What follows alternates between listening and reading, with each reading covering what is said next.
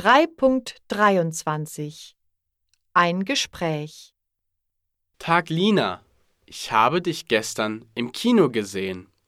Welchen Film hast du gesehen? Hallo Ben. Ja, mein Stiefbruder und ich haben den neuen Krimi gesehen. Er war sehr spannend.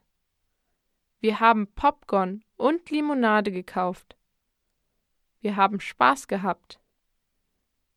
Ich habe dich im Kino nicht gesehen. Was hast du gesehen? Ich habe keinen Film gesehen. Ich arbeite im Kino. Ach so.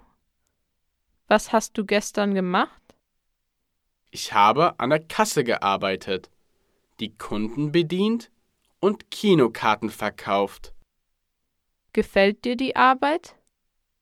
Ja, die Arbeit gefällt mir, denn ich kann kostenlos Filme sehen.